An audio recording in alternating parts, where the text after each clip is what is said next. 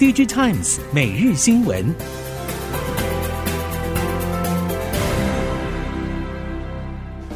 上下班通勤时间好长，怕迟到，怕塞车，心好累。那就搬到公司附近啊。好房难寻，空间机能不能少，但满足条件的少之又少。谁说的？新竹东区最新建案，当代视野，采光好，大三房，十分钟到竹科，六分钟到爱买，机能方便又省心。想不到新竹有这么优质的选择耶！你才知道，心动就快预约赏屋吧。当代视野零三五三三二二三三。听众朋友您好，欢迎收听 DigiTimes 每日新闻，我是袁长杰，现在为您提供今天科技产业的新闻重点。首先带您看到，供应链近期传出，苹果有意开发更低价的 MacBook 系列产品，要与 Chromebook 一争教育市场。也有业者表示，苹果确实还在开发这个系列产品，只是按照目前进度，最快也要在明年下半年之后才有机会出炉。如果以市场状况来说，时间并没有站在苹果这一边，因为 Chromebook 在教育市场的影响力正与日俱增。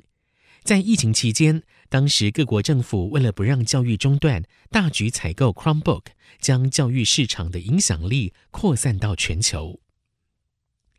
至于 NB 供应链原本评估下半年的表现会比上半年好。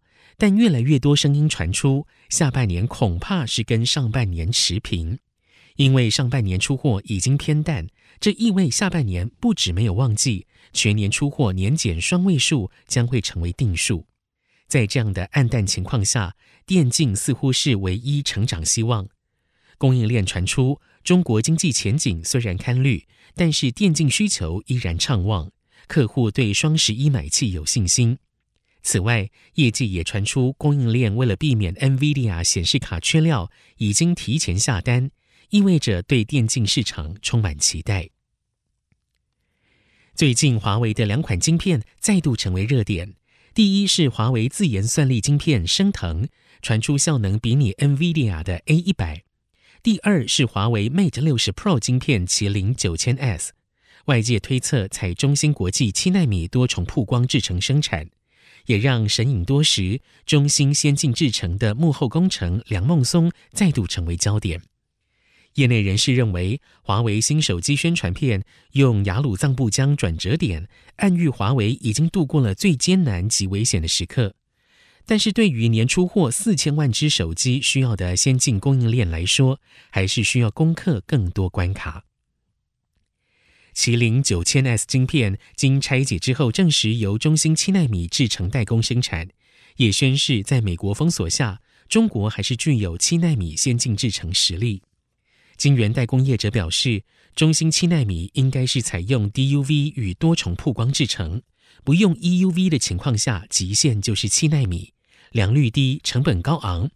如果中芯的目的是支持华为，没有如实拉升代工报价。恐怕会陷入出货越多赔越多的窘境，除非中国不计代价补贴，否则对中芯来说，以七五纳米制程为其他中国晶片业者代工，几乎已经确定亏损噩梦提前到来。中国 IC 设计对台系业者竞争压力是越来越庞大，虽然中国实体经济状况并不理想。但还是可以凭借国产替代的趋势以及激烈的杀价竞争，将台系业者挤出原有的供应链。这确实让不少台系业者受到压力。不过，台厂普遍认为，现阶段的领先优势还是足够建立稳健的护城河。台厂要长期维持三到五年的技术领先，可能性还是非常高。除了技术层面的领先之外，地缘政治这把双面刃也可以带来一些优势。在记忆体方面，生成式 AI 需求爆红，带动了高频宽记忆体 HBM 成为产业当红炸子鸡。为了不让韩系业者赚美于钱，美光急起直追。美光宣布，台湾将会是美光 HBM 全球唯一先进封装的量产据点，采用八层堆叠的第二代二十四 GB HBM3 将会在台中厂封装。预计明年第一季出货，将由台积电 CoWoS 封装进行系统整合，并正规划十二层堆叠的 HBM 产品。目前美光在全球 E 贝塔制程共有日本及台湾两大生产基地，台湾生产基地比日本更大，未来将根据市场需求进行调整。记忆体产业陷入了景气下行修正期，展望二零二四，台湾美光董事长卢东辉认为，随着库存水位改善及产业周期循环，希望今年底到明年稼动率可望逐步恢复。卢东辉表示，目前 E 贝塔制程在台湾进入量产，下一代 E 伽马制程预计二零二五年上半年在台湾率先量产。虽然与韩系竞争对手的时程将大幅拉近。可能导致技术领先时程缩短，但未来六个月将会是关键期，并且会和新品推出规划紧密配合。至于近期传出台湾美光计划出售桃园厂，卢东辉强调是子虚乌有的谣言。苹果年度新品发表会即将登场，其中 iPhone 十五 Pro Max 将首度采用潜望式镜头，外界引颈期盼。镜头大幅升级可以为手机销售带来正面影响。从光学双雄大立光、玉晶光七月营收观察，两家都受到了苹果新品拉货催热了下半年的营运动能明显回温。至于地缘政治影响之下，ICT 零组件供应链纷纷转往东南亚。玉晶光董事长陈天庆表示，光学厂不好移动，要到不熟悉的地区进行海外设厂并不容易。而大立光董事长林恩平先前对此也有类似看法。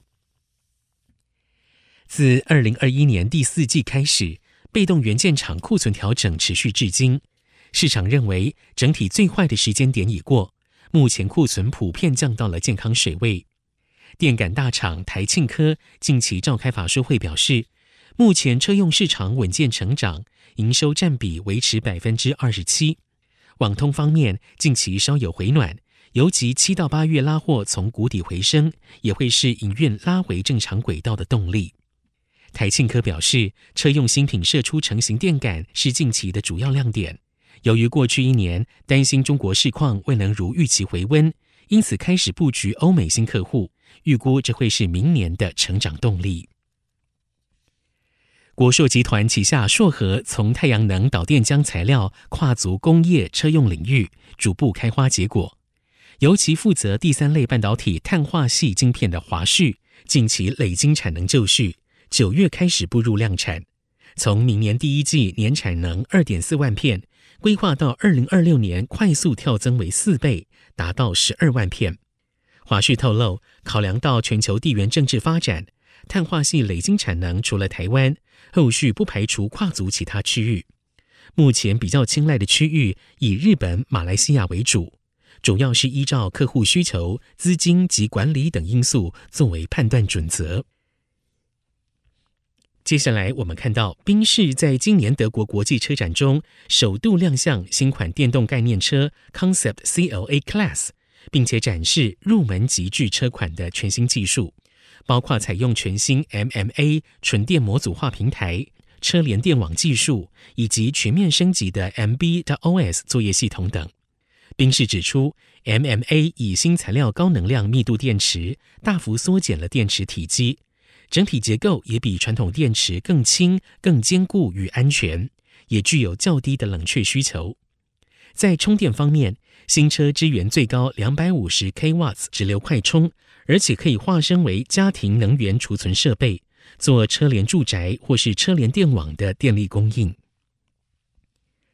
荷兰近年积极推动光子技术的研究与发展，多位产学研专家出席了今年的台核创新论坛，共同针对机体光路、异质整合和先进封装等技术深入讨论。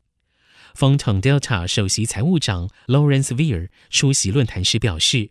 台湾可以借由细光子技术与 CMOS 制程，与荷兰在磷化铟氮化系材料的技术优势进行异质整合。台湾像是日月光、台积电等业者，早有布局细光所需要的先进封装技术，显示台核光子技术具有合作商机，有望补足荷兰在光子技术上的发展缺口。以上，DG Times 每日新闻由 DG Times 电子时报提供。原长杰编辑播报，谢谢收听。